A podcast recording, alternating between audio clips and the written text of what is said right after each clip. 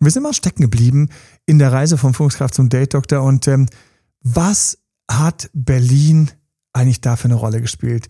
Manchmal denke ich so, wäre ich jemals Date Doktor geworden ohne Berlin?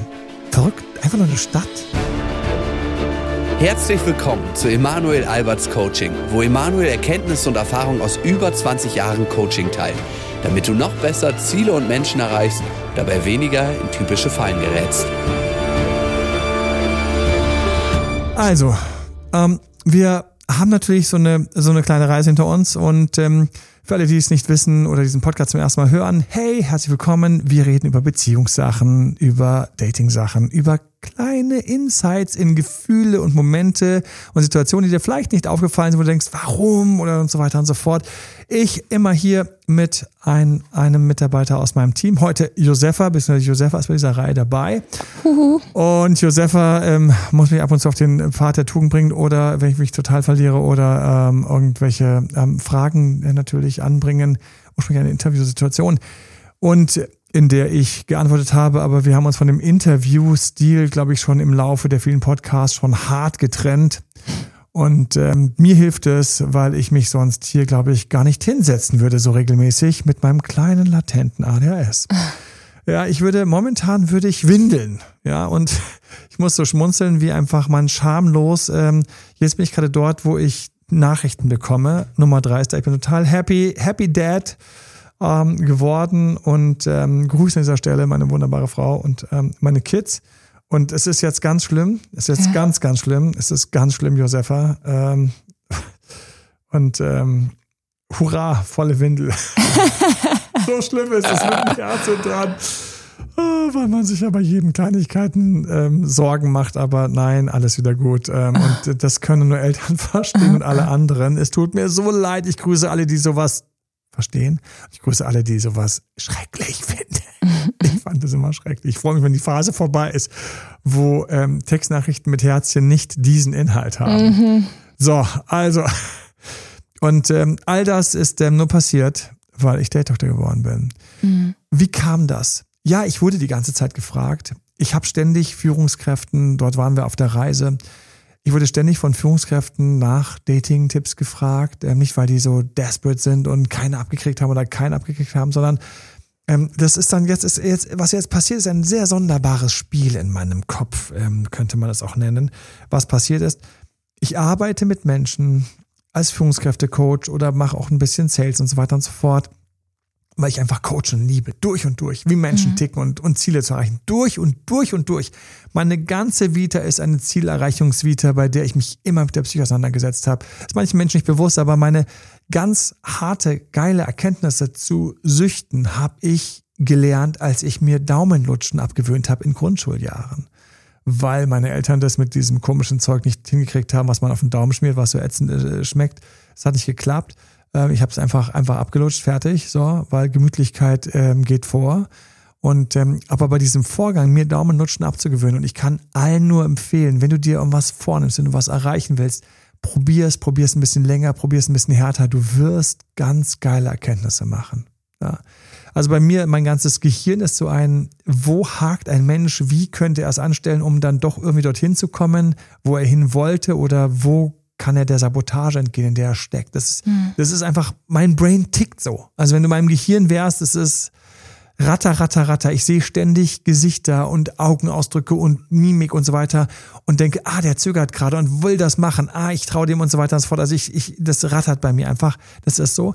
Und ähm, natürlich liebe ich das und ich coache die Leute bei Führungskräften und Sales, aber die ganze Zeit rattert bei mir mit. Ah, mit dem Verhalten kommt sie bei ihrem Partner aber nicht gut an. Aber ich sag mal nichts.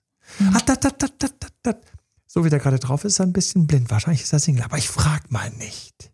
Das ratterte bei mir mhm. immer mit, immer mit. Mhm. Ja.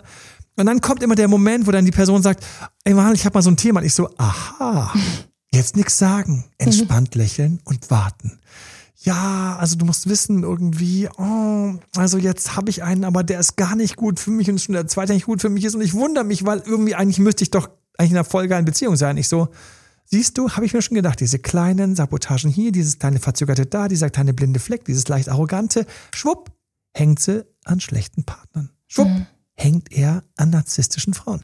Schwupp, wird er ein bisschen von seiner Frau überlastet kommt nicht ganz zum Zug, reißt sich den Arsch auf, kommt nicht ganz an oder umgekehrt, schwebt ein bisschen drüber und hat verpennt, dass seine Mitarbeiter natürlich hinter seinem Rücken quasi Intrigen spinnen, genauso wie seine Frau. Und jetzt spricht das an. Mhm. Jetzt kommt's. Und das war mal so der Moment, wo ich gedacht habe, endlich können wir mal endlich können wir mal aus dem Arbeitszimmer ins Wohnzimmer gehen. Ich habe doch sowieso schon die ganze Zeit diese ganzen Vibes mitgekriegt. So. Und deswegen war es dann so, dass ähm, recht verblüffend für diese Person immer ich dann irgendwie auch gleich helfen konnte und es dann auch ein bisschen weiterging, weil ein paar meiner Wahrnehmungen haben leider mal wieder ein Schwarze getroffen und die Person war selbst irgendwie hing an dem kleinen Narzissmus, hing an einer schlechten Gewohnheit aus der Jugend, die falschen Partner sich auszusuchen, hing an einem blinden Fleck, wo man im Grunde genommen jetzt als tüchtiger Typ, als tüchtige Frau auch mal Richtung Partner gehen kann, hing dort, wo er gar nicht gemerkt hat, dass seine Frau hinten langsam abgenippelt ist, was Emotionen und Sexualität und sowas anging und so weiter und so fort. Und wir sind eingestiegen und ich wurde weiterempfohlen und ich so, okay, okay, okay, alles gut, alles Spaß. Ich habe mich gefreut, Menschenskinder. Ich coache Ich habe nie gedacht, dass ich die ganze Zeit Beziehungscoaching mache. Ich habe auch gleich auf die Idee gekommen, das Beziehungscoaching zu nennen. Und ja, manchmal kam es mir ein bisschen komisch vor, dass Intros gemacht worden sind. Hier, Mann, du musst unbedingt die kennenlernen, du musst unbedingt den kennenlernen. Und das war nicht für Führungskräfte, das war nicht für Karrierecoaching. Es war so, sondern gleich direkt, die hängt auch, der hängt auch, hat wieder den, hängt an dem, hängt im Liebeskummer, hängt gerade in irgendeiner Unfähigkeit, ähm, jetzt noch irgendwie sich um alles andere zu kümmern, weil es so schlimm gerade in einer toxischen Beziehung ist und ich so, okay, mein Gott, klar, ne, ich habe ich hab gar nicht reflektiert und so weiter. Und dann kommt Berlin. Mhm. Wie kommt Berlin? Berlin kam schon ziemlich geil. Das muss ich mal so sagen, aber auch hart. Wie war's? Natürlich in den Nullerjahren war Berlin so ein Startup-Mecker geworden. Davon habe ich in München nicht viel mitgekriegt. Das haben andere von mir aus gerne mehr mitgekriegt oder auch vielleicht warst du genauso wie ich und hast es gar nicht mitgekriegt. Ich, ich grüße alle, die solche Trends manchmal nicht mitbekommen. Ich kriege manchmal solche Trends nicht mit. Wirklich, ich sitze außen vor, weil meine Welt hat funktioniert.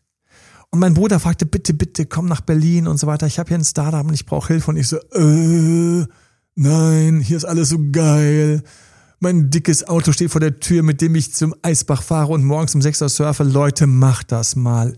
Macht das. Wenn ihr in München seid, schaut euch die Eisbach-Surfer nicht an und denkt, oh, oh, der ist ins Wasser gefallen. Oh, es sind viele, sondern denkt dir, ich gehe in Surfladen. Es gibt in München Surfläden, weil, ja, ich so, es gibt Surfläden. Ja, habe ich dann irgendwie auch gerafft. Und dann schnappt ihr Neopren und schnappt ihr ein Board und dann geh an irgendeiner Randzeit hin. Ich bin teilweise um 6.30 Uhr morgens gewesen und ich war der fünfte, ich war der achte um 6.30 Uhr morgens im Sommer. Die Sonne, das ist, das glaubst du nicht, du stehst da am Eisbach. Für alle, die diese Szene kennen, der Eisbach geht direkt vorbei in der Prinzregentstraße da, die, das P1, das berühmte P1 ist dort. Dort ist, ähm, wirft die Welle, die, der Fluss, der Eisbach, ähm, ich glaube, kommt von der, wird von der Isar abgezweigt, läuft dann irgendwie durch München teilweise unter Tunnel, wo man ihn gar nicht sieht. Ne? Und kommt dann an der Stelle, wo er unter der Prinzregentstraße am P1 quasi rauskommt, tritt er quasi ins Freie, dieser kleine Fluss, der so drei, vier Meter Breite hat, aber schon ein schöner Strom ist, und geht in den englischen Garten und wird für viel Spaß im englischen Garten sorgen. Da werden Leute drin baden, das geht an einem Wasserfall vorbei, man kann sich mittreiben lassen. Es ist also ein, also der englische Garten ohne den Eisbach, ich weiß es nicht. Ich habe Touristen gehabt, touristische Freunde, gesagt, Leute, kennt ihr den Munich River Ride? Und er sagt, nein, er sagt, auf geht's, Badehose an, dann vorne beim P1 eben dort an der Ecke, wo die Surfer sind, rein in Eisbach und dann einfach mal mittreiben lassen, bis hin zur Tivoli-Brücke am chinesischen Turm und dann wieder raus, ähm, zurück zu Fuß. Für alle, die sich da im englischen Garten da hinten tummeln beim China-Turm und Co. Und ähm, wenn man dann denkt, wo kommen denn diese nassen Leute in ihren Badehosen her? Äh, ist hier irgendwo ein Schwimmbad? Nein, für jeden offen, einfach im Eisbach, traumhaft. So, also dort stehst du morgens, die Sonne geht auf der anderen Seite auf und die Sonnenstrahlen gehen durch diese, durch dies, durch diese, dieses, diesen Parkteil durch. Das heißt, du schaust in Bäume und irgendwo dahinter ist eine Sonne und das blitzern so kleine Sonnenstrahlen so durch. Das ist so magisch morgens. Die Vögel zwitschern, die Stadt ist am Aufwachen und du stehst da mit deinem Board auf, meistens entweder auf der einen oder auf der anderen Seite, auf der Holzseite, auf der, der Steinseite und wartest, dass du drankommst. Du gönnst jedem, dass er es bisschen kann, aber wenn er es zu lang kann, dann soll er mal wieder abdanken. Du, du leidest mit jedem, der es überhaupt nicht rafft und der sich gerade sein Board an der, Stahl, an der Steinkante geschrottet hat, weil er ins Wasser gefallen ist. Das Board schießt draußen, ist an die Steinkante ge, ähm, rangestoßen. Es ist sauschön. Wer will denn da weg? Wer will denn von dort nach Berlin? Das frage ich mich ja. aber auch gerade. beschreibst es wie so ein Paradies. Es war ein Paradies. Weißt du, es war ein Paradies. Ich, ich, ich, ich, hatte meine Kunden, ich hatte meine ganzen ähm, Leute, ich hatte, ich hatte meine, meine Clubs, wo ich im Grunde genommen die ganzen Türsteher kannte. Ich hatte meine Flirts, ich hatte, alles war gut und ich war happy Single. Maus mhm. nichts vor, ich war happy Single.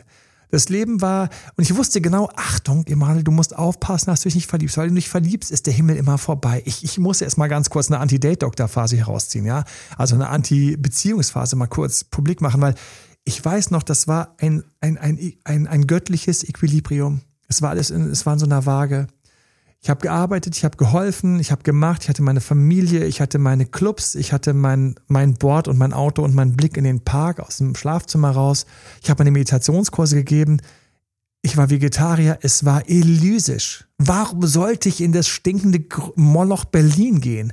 Und mein Bruder jammerte, weil er hatte ein Startup gegründet, was irgendwie nicht gut lief, also auf der IT-Seite. Ja, und ich habe IT studiert, okay, so what? Ja, und natürlich habe ich schon gleich auch gewusst, so ein bisschen so beim Zuhören, wo es da hakt und welche seiner Entwickler im Grunde genommen Blödsinn bauen und wahrscheinlich gerade falsch geführt werden. Und das war halt nicht seine Expertise. Er hat bei McKinsey irgendwie Unternehmen geholfen und solche Sachen gestraft, aber er hat keine IT-Teams ähm, jahrelang kennengelernt und so weiter und so fort. Ich habe schon gehört, wo es da raus. Ich habe auch gedacht, ich coache ihn ein bisschen am Telefon. Ne? Ich coache ihn ein bisschen. Und dann ist es passiert. Dann ist es passiert. Ich habe mich verliebt.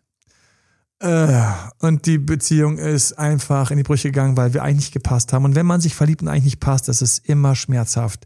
Wenn du Glück hast, was keiner will, geht es früh kaputt, weil du willst ja eigentlich, dass du es trotzdem noch länger probierst. Wenn du Pech hast, bleibt es zusammen und es wird eine toxische Beziehung, weil man eigentlich nicht gut genug passt. Und das ist das Ding gewesen. Ich hatte Glück in Hochkommentar. Alter, habe ich mich beschissen gefühlt. Ähm, das Ding ist uns nach kurzer Zeit um die Ohren geflogen und ich konnte es nicht glauben, so viele Sachen waren schon so perfekt. Es war so nah dran, so, hat auch gemeint, oh, Hochzeitspotenzial ist die Frau. Also die Beziehung war so nah dran, dass es eine ganz tolle Beziehung hätte sein können, aber irgendwie zwei Knack haben gefehlt.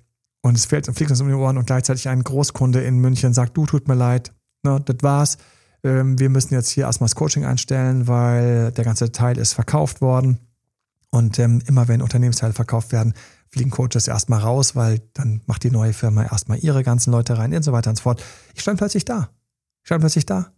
So mitten in einem wunderschönen Monat, Wonnemonat Mai und ähm, ich ähm, latent heartbroken, ähm, frisch aus einer Beziehung raus. Ähm, München war plötzlich ähm, so ein, jede Stadt wird eng, wenn man Liebeskummer hat, weil an alles an allen in, mhm. erinnert alle anderen kaputten Beziehungen, hey, ich grüße alle, die gerade eine kaputte Beziehung haben, alle anderen Erinnerungen kommen hoch. Fühlst du das? Ich, ich krieg sofort die ganzen Bilder. Straßenecken werden plötzlich zu, nicht mehr zu der schönen Ecke, sondern werden zu verfolgenden Straßenecken, mhm. an denen man vorbeifährt und man kann gar nicht, sich nicht an die Person, die Frau erinnern. Straßenzüge, Clubs etc., lauter Sachen. Plötzlich ist alles besudelt. Würdest du bei Liebeskummer immer einen Ortswechsel empfehlen? Nein, ich hätte ja nie einen gemacht. Ich habe ja vorhin einen gemacht. Nur plötzlich war es so, komm doch für zwei Wochen nach Berlin. Und ich so, ähm, erstmal hat sich das Projekt aufgelöst, ähm, die Frau hat sich aufgelöst ähm, und weißt du was? Und hey, ich komme nach Berlin. Die zwei Wochen, ja. Here I am, here I am. Zwei Wochen später, kurz 14 Jahre später, das waren die zwei Wochen. Ich habe nie wieder geschafft, mein Auto, also ich habe mein Auto noch aus der Stadt rausgebracht, weil es ist hier einfach nur aufgefallen. So ein bonziger, dicker, fetter, schwarzer ähm, von der von der bayerischen Motoren, von den bayerischen Motorenwerken, ja.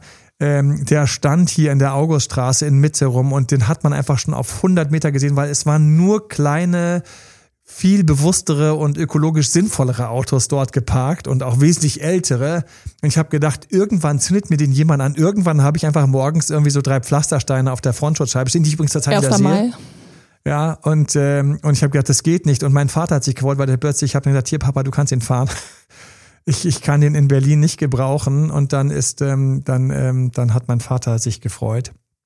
Und, ähm, und im Grunde genommen stand er nur noch rum. Ja, aber ich war plötzlich in Berlin. Und in Berlin, ich weiß nicht, was es hier ist. Also irgendwas ist hier im Wasser oder die Uhren ticken hier anders. Und ähm, du bist ja auch nach Berlin gekommen. Wo kommst du her? Hamburg. Hamburg. Ja, das werden viele auch nicht verstehen, aber irgendwie auch schon. Der Münchner versteht, dass ein Hamburger in Berlin hängen bleibt. Ich bin auch hier hängen geblieben. in München ist ja eher so die Konkurrenz, so Hamburg oder München, aber mhm. das interessiert in Berlin gar keinen, weil in Berlin Null. denkst du so, beides nett. Mhm.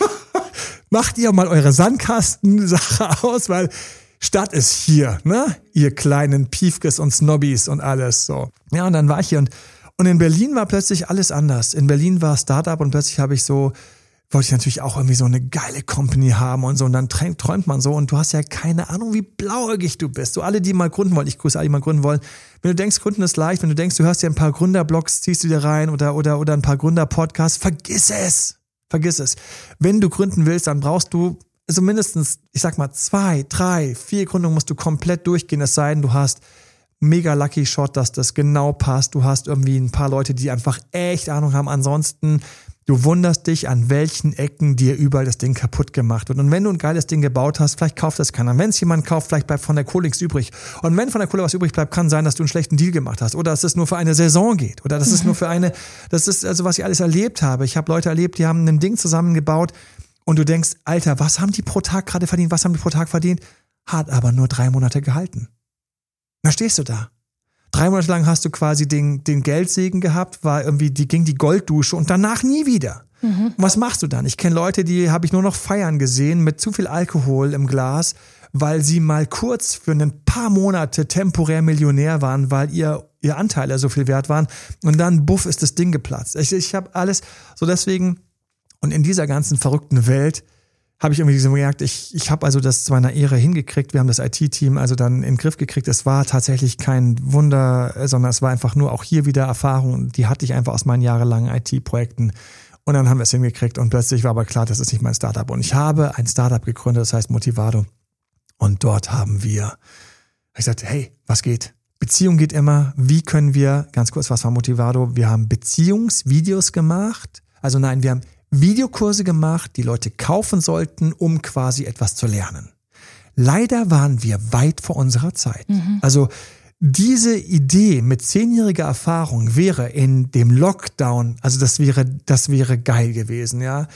Aber das weißt du ja 2009 nicht oder 10 oder 11 oder das weißt du nicht. Du weißt es nicht. Du denkst nur so, na, das haben schon ein paar amerikanische Buden, haben das im Griff. Wir werden nicht denen das groß Konkurrenz machen. Aber am Anfang war natürlich die Reise noch ganz frisch. Es war so dort noch bevor wir das Ganze abbauen mussten und ich zerlegen musste. Und dann war so die Frage so, okay, was machen wir? Welche Kurse könnten Leute kaufen? Ich habe gedacht, lass uns irgendwas machen, was wirklich für, fürs Volk ist. Also lass uns was machen für everybody.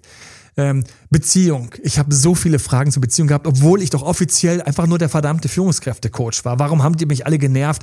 Beziehung muss ein riesiges Thema sein und ich habe dazu was zu erzählen. Und dann haben wir noch zwei andere Themen gemacht nämlich abnehmen und ähm, wie man sich ähm, irgendwie auf den Job besser bewirbt und so weiter. Zu all diesen Themen habe ich ähm, genug Know-how gehabt und dann war es einfach echt schwierig, jemanden zu finden, der diesen Kurs quasi, also wir wollten dann diesen Kurs produzieren und wir haben eigentlich keinen Schauspieler gefunden, der das irgendwie effektiv hingekriegt hat, dieses ganze Know-how, was ich hatte, mal flüssig in die Kamera zu sprechen. Ich hätte dem also quasi alle Texte schreiben müssen mhm. und ähm, dann ähm, haben wir andere genommen und keine Ahnung. Und der eine hat irgendwie nicht gut geguckt und der andere hat versabbelt und der dritte hat gestottert und der vierte hat einfach, also vor der Kamera zu quatschen, das ist nicht zu unterschätzen. Mhm. Ja, ich habe vor allen Respekt, die irgendwie coole Moderatoren sind etc. Also auch wenn ich beim Frühstücksfernsehen sitze und so weiter und so fort, mit welcher Leichtigkeit und Fluffigkeit. Also das ist schon ein Talent und teilweise ist es auch einfach jahrelang geübt. Irgendwie die Skills sind irgendwo jahrelang aufgebaut worden. Und dann zurück ähm, sitze ich da und denk so, shit, wer macht denn jetzt diese Videos für unsere Beziehungskurse? Und ich habe mich natürlich davor drücken wollen, weil du willst so ein Startup gründen und du willst nicht irgendwie so die Beziehungsnase vor der Kamera sein, weil ich wollte ja immer noch der große, große Führungskräftecoach sein, der natürlich, was ist mein Problem, auch einfach dann gebucht wird von Firmen. Und ich hatte dann schon so Fälle, wo dann irgendwie recherchiert worden ist. Und das war natürlich in dem Moment auch der Fall, wo ich dann mit Motivator eben diese ersten Beziehungsvideos da draus hatte und dann irgendwie, ähm, Albert, was, was, was machen Sie denn da? So, Sie, wir haben da sowas gefunden, es gibt irgendwie so Beziehungskurse mit Ihnen. Und das mögen HR-Abteilungen nicht. Mhm. HR-Abteilungen, die meisten waren jetzt nicht so kreativ zu sagen, hey, das könnte ja ein geiler Führungskräftecoach sein, der weiß, wie man mit Paaren umgeht und mit, mit, mit Menschen umgeht, die Beziehungswünsche haben, weil ein Team ist doch eine, ist doch eine Beziehungsgruppe auf einer beruflichen Ebene. Nee, ähm, ähm, man möchte dann reinrassig, so, also so, so, weißt du, so wie bei einer reinrassigen Hundezüchtung, da darf also dann kein Grau bei, beim weißen Fell dabei sein mhm. oder beim schwarzen Fell dabei sein. Und ähm, ich hatte also Angst davor und habe das deswegen schön unter dem Deckel gehalten und habe dann irgendwann so Zähne knirschen, bin ich ins Studio gegangen, habe gesagt, auf geht's, dann machen wir es und dann machen wir es richtig. Und da muss ich sagen, das hätte ich in München nicht gemacht. Berlin einfach ist irgendwie aufgerissener gewesen. Die ganzen durchgeknallten Leute, die hier zusammengekommen sind, die ganzen Leute, die auf irgendwelchen Partys getroffen hast, diese ganzen Glücksritter und Goldgräber und diese ganzen durchgeknallten, denen es alles total egal war und, ähm, und mehr und so weiter und so fort. Und dann sind einfach mal von, ich möchte nicht vor die Kamera, ähm, zu, oh scheiße, es hat ja eh keinen Sinn, ich mache das jetzt ähm, zu Hause, irgendwelche Home-Aufnahmen. Plötzlich waren 2000 Videoschnipsel da. Und ein paar davon kann man sich ja auch noch bei YouTube angucken, ne? Stimmt. Also Leute, Wer mich ohne Bart und etwas jugendlicher, ist ja falsch, aber ein bisschen jünger sehen möchte, ähm, der kann dort die Videos sehen, ähm, uralt Videos von mir. Und, ähm, und dann, dann ist, dann, und dann war der, dann war der Bann gebrochen, dann war es irgendwie rum. In München gab es nochmal Anfragen, aber die Sache war rum. Und das Frucht ist, ich habe immer noch nicht mich zum Date-Doktor gemacht, weil ich habe festgestellt, viele Firmen machen nicht ihre Recherche. Das heißt, ich wurde weiterempfohlen. Zum Beispiel war ich dann plötzlich irgendwie bei einem berühmten deutschen Unternehmen, was mit Flugzeugen zu tun hat und habe dort Führungskräfte-Coachings gegeben. Und plötzlich, ich war so Teil von dem ganzen Team, plötzlich kam, kam so eine ganz aufgeregte Nachricht an mich. Emanuel, Emanuel, wir haben festgestellt, dass du der Beziehungscoach bist. Also das ist jetzt Jahre später, ich springe gerade in Zukunft, Jahr später. Äh, was sagen wir denn jetzt unserem Kunden?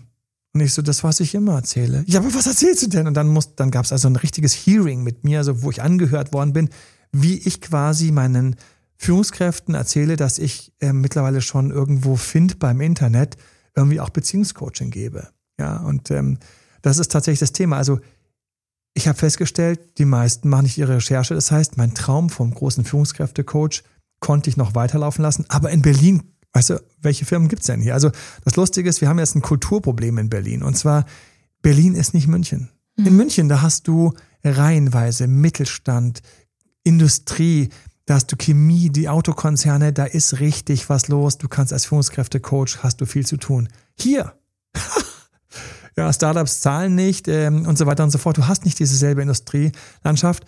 Und da ich einfach Coaching liebe, was ist rausgekommen? Ich habe reihenweise in Startups, die schon ein bisschen dicker waren, habe ich vor allen Dingen Sales beigebracht, weil ich einfach dieses mit Menschen sprechen, da ist ja viel Sales drin. Wie komme ich rüber?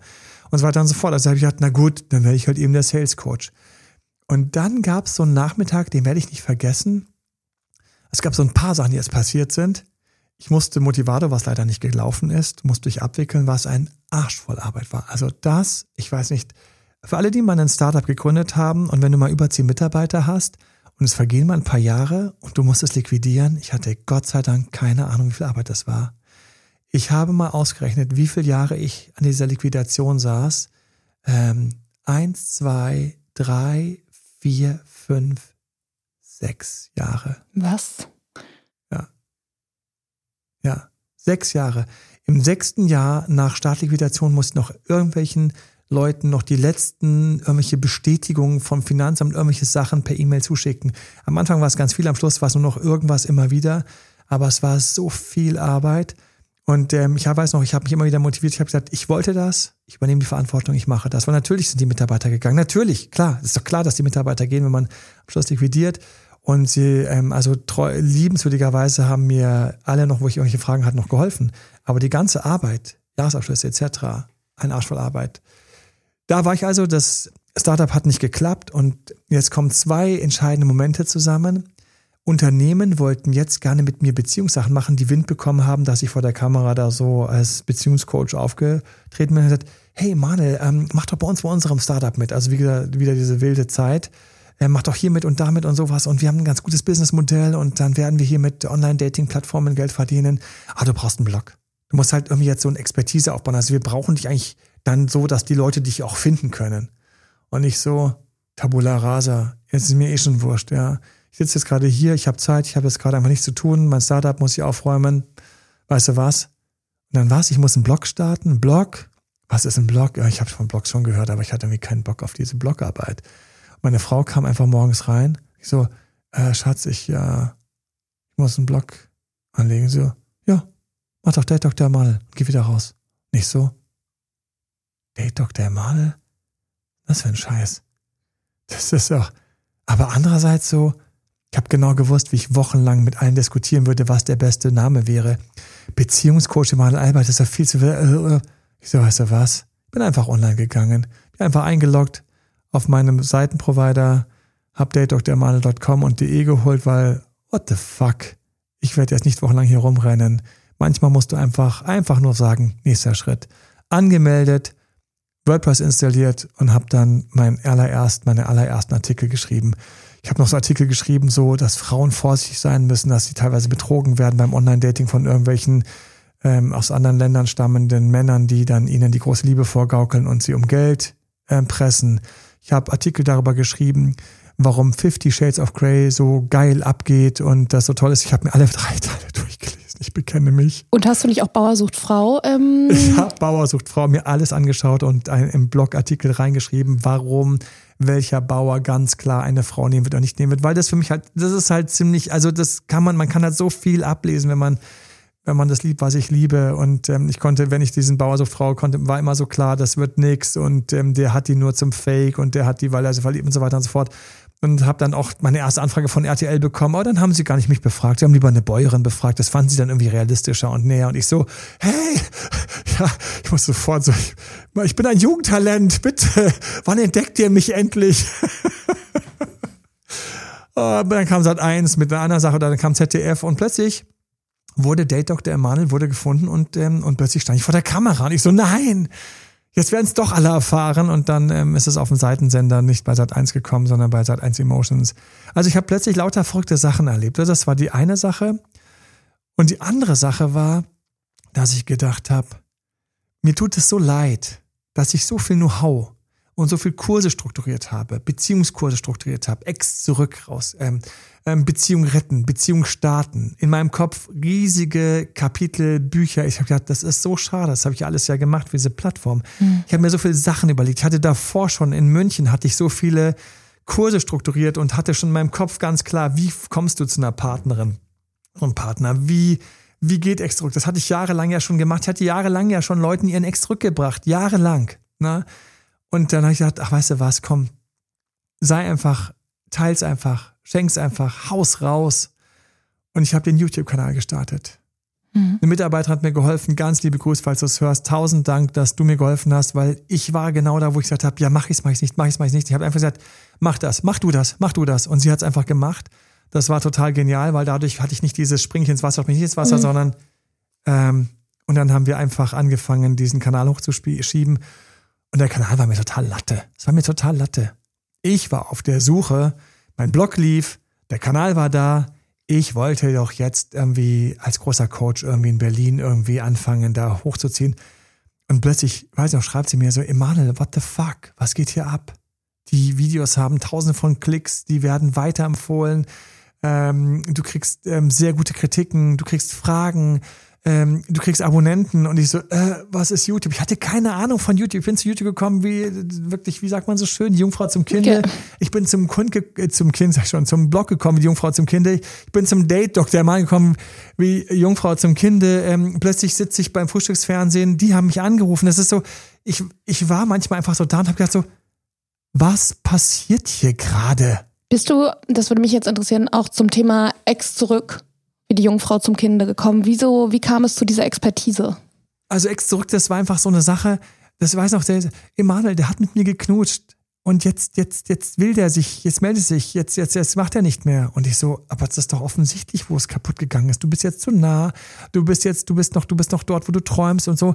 Und ähm, das ist doch ganz klar, du musst das und das und das machen, weil ich schon immer, ich habe immer Menschen gesehen. Ich habe immer diesen Blick für diese Menschen gehabt. Ich habe gedacht, der will das und ich habe immer diese brutale Ehrlichkeit mit mir selbst gehabt. Oh, jetzt finde ich es gerade doof. Oh, jetzt finde ich es gut. Und ich weiß auch, warum ich es doof finde. Ich weiß, warum ich es gut finde. Oh, ich habe mich verknallt, aber mit diesem einen Move hat sie es geschafft und ich bin meiner Liebe losgeworden. Sie sieht's nicht. Sie ist noch verliebt, aber ich bin rausgefallen. Ja, I'm out of love. Ja, und, ähm, und warum sieht es keiner? Warum kann es keiner beschreiben? Und deswegen war ich irgendwie ganz früh schon der, der Beziehung eingerenkt hat, der wusste, warum das nichts wird, der schon an ihrem Lachen gesehen hat, dass sie ihn nicht zurückliebt, mein Kumpel. Er hat sich hart verliebt, aber sie nicht. Das war schon klar. Ich habe gesehen, wie sie in ihrer eigenen Welt hing. Ich habe diese ganzen Sachen, ich hatte nicht den psychologischen Unterbau, die Begriffe zu kennen. Also ich hatte nicht das Studium um zu sagen, ah, da haben wir eine leichte Beziehungsangst. Oh, hier haben wir ein bisschen Borderline. Ah, hier haben wir so einen leichten Narzissmus, Leistungsangst. Die ganzen Begriffe kannte ich nicht. Aber mir war total klar, warum die Frau sich mit Unterwäsche nicht ihr Sexleben zurückholen wird. 0,0. Sondern wenn sie das Sexleben zurück will, braucht sie keine Unterwäsche, sondern sie muss einer gewisse Mysterie, sie, sie muss wieder ein bisschen mysteriös werden für ihren Ex-Mann, für ihn dann später Ex-Mann und da waren sie noch zusammen. Und dass sie ähm, in Gesprächen einfach bestimmte Sachen weglassen muss, die sie einfach unsexy machen. Ja, wo sie einfach so ein bisschen zu laut ist. Das, das, das war, ich habe das immer gesehen, gedacht, warum sieht es keiner? Warum sieht es keiner, dass die beiden neben mir in der U-Bahn, dass sie sich trennen werden, die sich gerade unterhalten haben? Ist es nicht jedem bewusst, dass die beiden sich trennen werden, wie der weggeschaut hat, als sie was gesagt hat, wie sie gar nicht gemerkt hat, dass er nicht zugehört hat, wie sie gar nicht gemerkt hat, dass er den Streit anders sieht und wie ihre Punkte so gut klangen. Ja, jeder hatte gesagt, du hast recht, du hast recht, aber es sind Punkte, die ihn nicht mehr erreicht haben. Und wenn ich jemand nicht mehr erreiche, obwohl ich recht habe, dann geht was kaputt, dann ist was kaputt gegangen. Es war für mich immer so, warum nicht? Und bei Ex zurück, ich weiß noch, Emanuel, ich kann nicht mehr nachdenken, ich kann mich nicht mehr konzentrieren, ich kann nicht mehr auf meine Arbeit konzentrieren. Und wir haben zusammengearbeitet und ich habe gesagt, ja, auf geht's, komm, dann, dann machen wir das jetzt. Wir probieren es mal. Und ich gehe immer an den Start mit, wir probieren es mal. Mal sehen, wie wir weiterkommen. Mindestens lernst du was. Okay, Emanuel, ich höre da, dass du bei all den anderen Leuten immer ähm, viel gesehen und wahrgenommen hast ne, und da eine Beziehung nach der anderen irgendwie gerettet hast. Wie war es denn bei dir privat so? Das ist das, das ist das Verrückte. In meinem Kopf hat sich das Ganze auch langsam zusammengebaut zu Beziehung machen Sinn. Mhm. Beziehung machen Sinn. Ähm, was mich triggert, macht Sinn. Was mich nicht triggert, macht Sinn. Und irgendwie habe ich Stück für Stück auch aus jeder dieser Trennungen zusammengebaut, worauf ich stehe, worauf wohl die stehen, die auf mich stehen und so weiter. Und es hat plötzlich ein größeres Ganzes ergeben. Und das ist, glaube ich, der Punkt, warum ich in Berlin überhaupt hängen geblieben bin. Ich habe mich hier krass verliebt. Ja. Boah, und mir ging es ja auch so schlecht und so gut gleichzeitig, weil wenn's, wenn du verliebt bist und das ist eigentlich immer irgendwie am Ende dann blöd geendet, dann hast du so eine, also so einen freudenvollen Schmerz. Du bist verliebt, aber du denkst, oh mein Gott, das wird jetzt wieder mir um die Ohren fliegen. Gleichzeitig habe ich einfach so ein paar Sachen gerafft. Und ich habe mir unglaublich viel Zeit gelassen, das diesmal richtig zu machen, wenn die Frau offen dafür ist und mich auch irgendwie quasi an ihr Herz so sehr ranlässt, wie sie bei mir in meinem Herz war. Und das war irgendwie so, es war eine ganz verrückte Sache. Es haben also ganz, ganz viele Sachen funktioniert, die zusammengekommen sind. Also irgendwie die Nummer mit, ähm, ich habe das Wissen ähm, in diesen Traumpartnerkurs reingelegt, dieses ganze Finden und Treffen und diese ganze Sache. Ähm, ich musste toxische Partnerübungen machen, um alte Ex-Partnerinnen, die noch in meinem Kopf waren, rauszuschmeißen. Das war die Arbeit, die ich davor gemacht habe. Und dann, dann hab ich, bin ich ihr begegnet und ich weiß noch, mein Bruder so, ah, oh, sag mal, du willst doch wieder zurück nach München ziehen. Ich so, ja, eigentlich schon, weil wer will denn hier bleiben? Mein Board ruft, mein Auto ruft und dieses Startup hat auch nichts gebracht. Und dann hat er gesagt, äh, aber du hast dich doch verknallt, verliebt mich so, ja, scheiße, ich weiß. Da wusste ich schon, ich werde hier nicht mehr wegkommen. Und dann ist, ähm, dann bin ich, dann sind wir tatsächlich zusammengekommen und ich habe den, die schön, den schönsten Beziehungsstart meines Lebens erlebt wünsche jedem Menschen einen solchen Beziehungsstart zu erleben. Das war also all diese Vorteile, also all, all diese Vorurteile, all diese, diese ganzen Mythen und Sagen von, dass du quasi nur noch auf Watte läufst oder auf Wolke 7 oder rosarote Wölkchen oder die Welt anders siehst. Und das war auch, es muss auch sagen, der, der liebe Gott, mein Schutzengel haben mir das irgendwie geschenkt, weil es war diese Liebesbeziehung ging genau los, als quasi dieses erste Startup, für das ich gekommen bin mit der IT-Schwierigkeit, als da klar war, dass das für mich überhaupt keinen Sinn macht. Und ich bin einfach nur in das Erstbeste in Berlin reingegangen.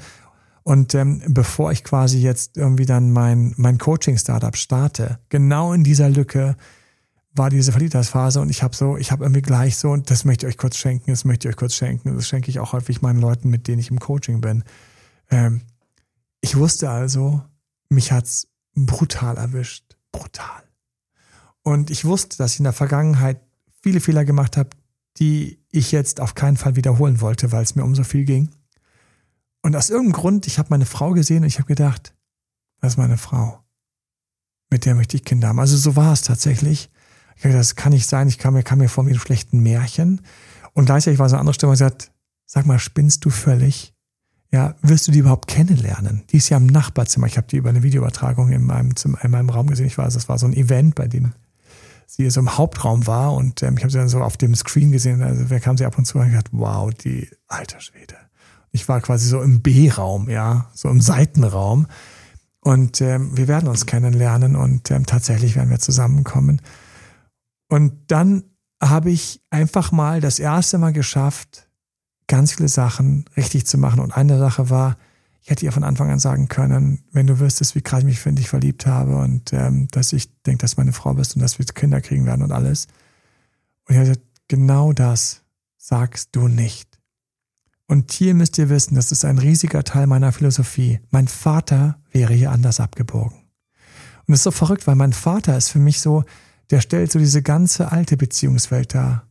Und mein Vater war ein großartiger Coach und hat Menschen geholfen, hat Beziehungen eingerenkt, hat Menschen geholfen, dass äh, sie Kinder gekriegt haben, ähm, dass sie ähm, ihre Liebe gefunden haben, dass sie ihren Liebeskummer verdaut haben. Also alles da, nur in dieser alten Welt, wo noch viel mehr so war, so diese Tugend von ehrlich und rein und hier bin ich und Mensch und wir beide und toll und lass uns mal starten und einfach in den Flieger steigen und los. Mhm. Wir sind in einer anderen Zeit.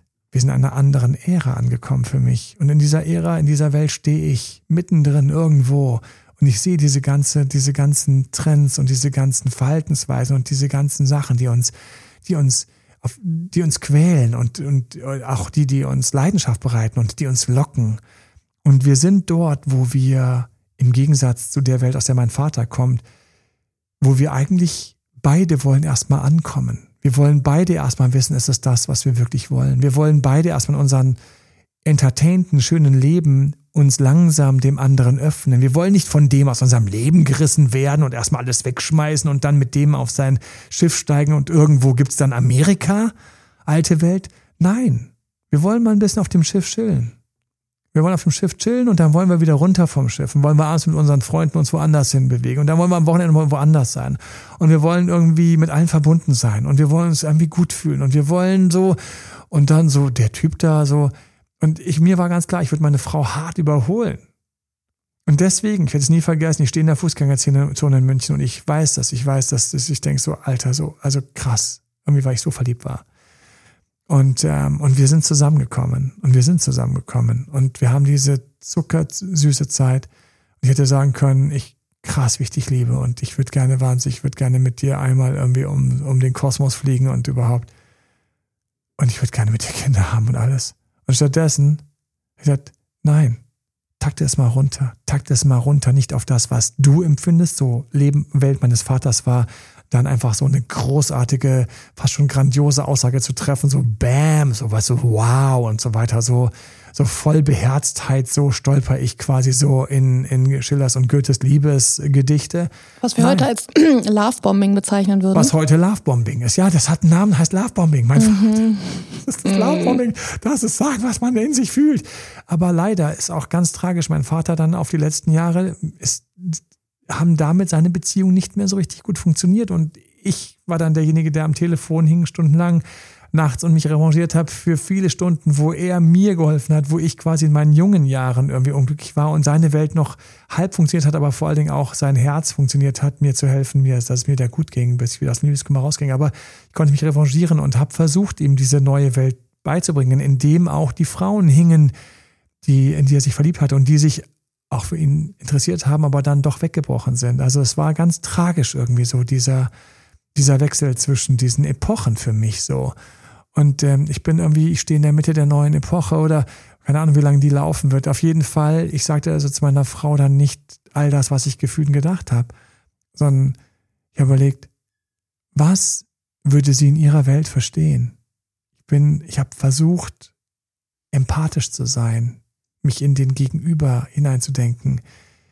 Nicht, ich habe hier irgendwie einen zehn Kilometer großen Apfelstrudel für dich gebacken und drei große Löffel und zwei Tonnen Vanillesoße mitgebracht. Komm, das schiebe ich dir jetzt mal kurz rein, weil ich so verliebt in dich bin. So, sondern ich habe irgendwo in meiner Psyche nach einem kleinen Löffelchen gesucht, habe diese ganze äh, Apfelstrudel-Orgie irgendwo weggesperrt, habe ein kleines Stückchen genommen und habe gesagt, ja, Lust auf ein Stückchen Apfelstrudel. Und was rausgekommen ist, ich habe gesagt, hey, verrückt, ne? Verrückt, ich werde es nie vergessen. Verrückt, ähm, es ist wie verrückt, wie schön und wie lustig die, so die Zeit so mit dir so ist, so. Was? So irgendwie verrückt, ne? Wie, und sie hat so nachgedacht und hat überlegt, ob sie das so, und sagt, ja, geht mir genauso, also verrückt so. Wie schön es ist, also wie, wie die Zeit so, so, so angenehm, so, so schön vergeht. Und dann habe ich gedacht, ah, sie sieht es genauso und habe mich getraut, anstatt einfach mal so Love-Bombing zu machen, habe ich getraut, dann eins oben drauf zu setzen. Ich hätte nichts dagegen, wenn es noch ein bisschen weitergehen würde. Und dann sagte sie, ich auch nicht. Boah, weißt du, was mir gerade einfällt, Josefa?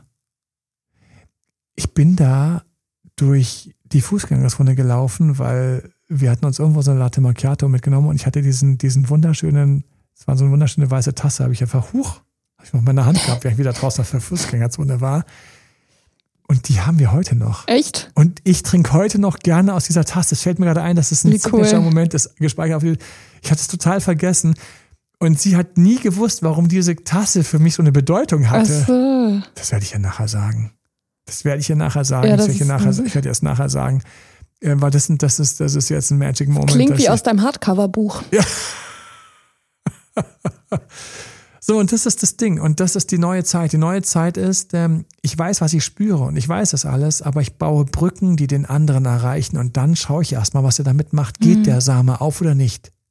Mein Vater, der ist einfach mit einer Tonne Samen gekommen, hat die einmal das Ganze, hat gesagt, hier, und hier wird das größte, hier wird das größte Feld wachsen.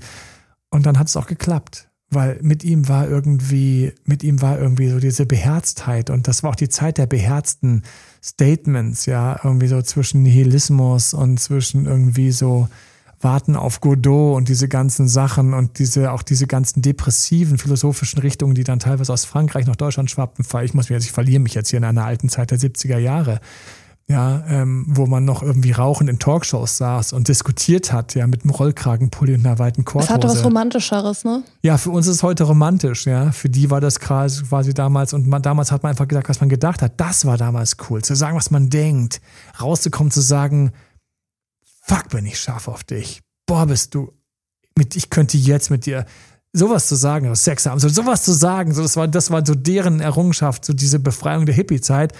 Ich weiß noch, mein Vater gesagt hat, wie, was hast du für einen Aufwand betrieben, um auf die Knie zu gehen, also um, um die Verlobung mit deiner Frau zu machen? Was für einen Aufwand hast du betrieben? Um Gottes Willen, wir haben doch alles befreit. Ja, erzähl das mal, Emanuel. Ja.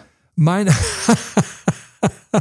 Me- me- deine Mom und ich sind einfach mal an irgendeinem Nachmittag aufs Standesamt gegangen und gesagt, wir würden gerne heiraten, haben unsere Trauzeug mitgenommen. Und du machst, wir haben euch doch befreit aus der Spießigkeit und jetzt machst du hier so einen Aufwand, um irgendwie ein Ja zu kriegen? Was hast du betrieben? Ach, ich habe Aufwand. Ich habe Aufwand betrieben.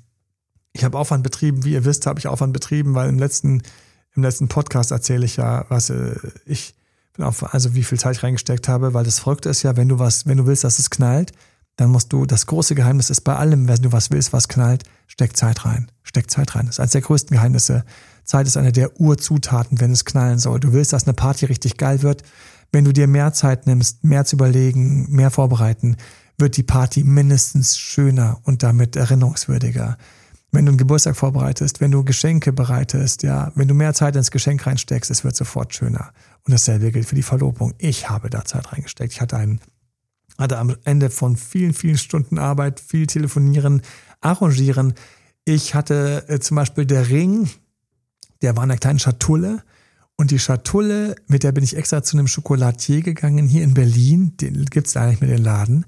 Und bin dorthin gegangen und gesagt, diese kleine Schatulle, diese kleine edle Lederschatulle, die wird jetzt hier, die werden wir in eine Praline verwandeln. Und dann hat der mit mir oder die mit mir hat dann quasi das dann in Schokoladen getunkt, sodass es aussah wie eine überdimensionierte äh, Praline oder eine Petit Four und dann ähm, oben noch mit den Namen noch mit weißer Schokolade draufgeschrieben und das Ganze noch mit so so so Blüten ähm, getrockneten Blütenblättern irgendwie und das war quasi der Nachtisch und ich wollte dann am Schluss sagen ich habe noch einen kleinen Nachtisch mitgebracht und wollte den Nachtisch hinstellen und dann hätte sie mit der Gabel irgendwie da nichts erreicht so weiter und so fort und dann hätte ich quasi das Ding aufgebrochen und dann war da der Ring drin und natürlich war ich da so aufgeregt als diese Szene kam ähm, am Ende schon von lauter arrangierten schönen Sachen. Also das war dann so der Höhepunkt abends spät.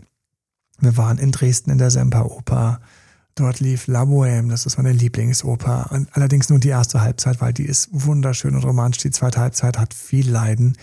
ähm, die ähm, haben wir uns ähm, dann nicht mehr angehört und dann sind wir da und alle Leute gehen wieder rein, wir sind draußen und ich habe hoch noch einen Champagner dabei. Ich so, wie hast du einen Champagner dabei? Den hätte man hier auch. Ich, so, ich habe einen Champagner dabei. So. Und dann habe ich den, den, Champagner und dann habe ich da, ähm, wo hast du den Rucksack gehabt? So, ich hatte noch einen Rucksack dabei. Dann habe ich den Champagner und die Gläser hinten, alle waren wieder drin und dann ähm, haben wir angestoßen und ich war aufgeregt und sie war irgendwie auch aufgeregt, weil man den anderen irgendwie ansteckt. Und dann habe ich gesagt, ich habe noch einen Nachtisch dabei und so. Und sie war, also es war also, ähm, ganz viele Sachen waren schon davor passiert.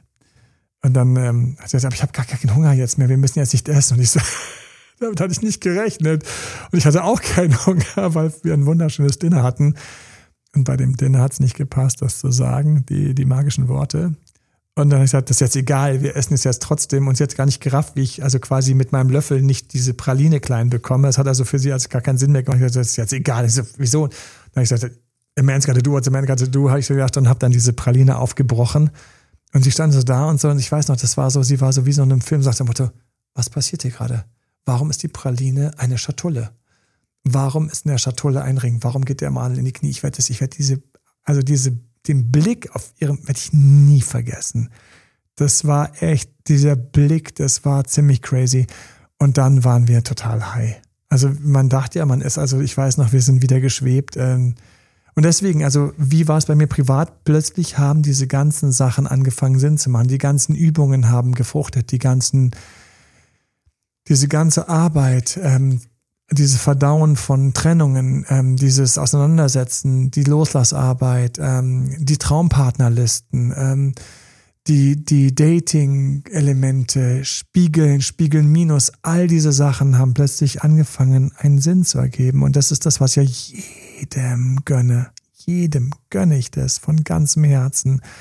Ich gönne jedem, dass er das erlebt. Dass er erlebt, wie es ist, wenn die Verliebtheitsphase nicht drei Monate geht, sondern einfach viel länger. Und wenn du dort bist, also wenn das passiert und du nicht stolperst, oh mein Gott, wie viel man stolpern kann. Man kann ja so viel stolpern, ne? Mhm. Und du kennst aber mittlerweile, worüber du immer stolperst. Du weißt schon, wo du deine eigene toxische Seite mitbringst. Du weißt, wo der andere seine toxische Seite mitbringt. Und du kriegst es zusammen. Ich gönne das, ich wünsche das jedem, wenn dieser Podcast dir geholfen, dabei geholfen hat, boah, dann war der Podcast es wert. Wenn die Videos geholfen haben, das ist so mein Ding, so, ich habe das schon ein paar Mal gesagt, wenn morgen keiner mehr den Date-Doktor braucht, weil alle das richtig machen, ich würde aus meinem Wissen, würde ich, ich würde mit diesem Wissen, mit diesem Wissen, aus meinem Wissen, mit diesem Wissen, ich würde daraus Studienfächer machen, ich würde ein Schulfach machen, ich würde einfach, weil es gibt Dinge, die du tun kannst und du hast glückliche Beziehungen. Wenn das vermittelt wird und die Leute verstehen, Menschen verstehen, dass man das üben und lernen kann, dass man Beziehungen glücklicher haben, lernen und üben kann. Und man würde mich nicht mehr brauchen, ich wäre happy. Ich würde was anderes machen. Es wäre mir egal, ich würde was anderes machen. So würde ich wieder programmieren. Es wäre mir egal, ich würde immer irgendwas machen, weil ich, ich, ich, ich mache gerne. Ich, ich sitze nicht zu Hause rum, ich mache gerne. Ich würde irgendwas finden. Ich wäre total fein damit, wirklich. Und wenn es nicht der Fall ist ähm, und ich noch das Gefühl habe, dass einfach immer noch einfach viel, viel, viel fehlt und Menschen unglücklich sind bei Sachen, die man, ich von außen durchschauen kann, wo ich Muster erkenne, die man, an denen man arbeiten kann. Solange werde ich ähm, das Team weiter aufbauen und ausbauen und weiter Coaches suchen und weiter Kurse produzieren. Der Beziehung retten Kurs wird demnächst fertig sein. Der Ex-Videokurs, der, Ex, der Videokurs Ex zurück ähm, ähm wird kommen. Diese ganzen Sachen. Ich werde einfach weitermachen bis ich irgendwann, vielleicht gibt es irgendwann irgendwo eine Uni, wo ich äh, Vorlesungen halten werde. Momentan sind es viele andere Sachen. Aber ich möchte nicht vorwegnehmen, ähm, wir werden einfach hier mal einen Cut machen. Wir machen hier einen Cut. Ja, immerhin bin ich jetzt schon offiziell im Internet der Date Doctor, aber es werden natürlich noch ein paar Sachen passieren, die passieren müssen. Und, ähm, und ich bin verheiratet. Verheiratet bin ich. Und ich habe ein Startup zu liquidieren. Wenn ich mal die Zeitschränke zusammennehme, wo bin ich gerade? Ich bin dort, wo mein Startup gescheitert ist, meine Ehe sich gefunden hat, ich Zeit habe und offiziell versteckter Date-Doktor bin, aber jetzt überlege, wo kriege ich überhaupt meine Kohle her? Weil, ja, das mit der Kohle ist noch ein Thema. Man muss ja irgendwie immer noch auch, auch ein Provider sein. Ich wollte immer ein Provider sein. Ich wollte immer, dass meine Frau irgendwie also meine Frau arbeitet gerne, aber ich wollte ihr das zur Verfügung stellen, dass sie erstmal so schauen kann, wo sie, was sie will und so weiter und so fort. Und das war der, das war genau die Phase. Und ich glaube, dort würden wir einfach mal einen Cut machen und schauen uns die andere Seite mal beim nächsten Mal an, wie die Reise weitergeht. Ich bin gespannt. Danke, Josefa. Und ähm, ich danke für alle, die äh, uns, uns, uns unterstützen und die ich unterstütze und die wir unterstützen können. Und das ist ein Geben und Geben und ähm, danke für gute Bewertungen, Weiterempfehlungen und ähm, freut mich, einfach mal so ein paar Gedanken hier auch tauschen, austauschen und teilen zu können. Einen wunderschönen Tag wünsche ich euch. Bis zum nächsten Mal. Alles Liebe. Ciao, bye ciao. Bye. Das war Emanuel Alberts Coaching-Runde. Mehr Infos zu Coachings und Trainings bekommst du auf www.emanuelalbert.de und speziell zu Beziehungscoaching auf www.datedremanuel.de.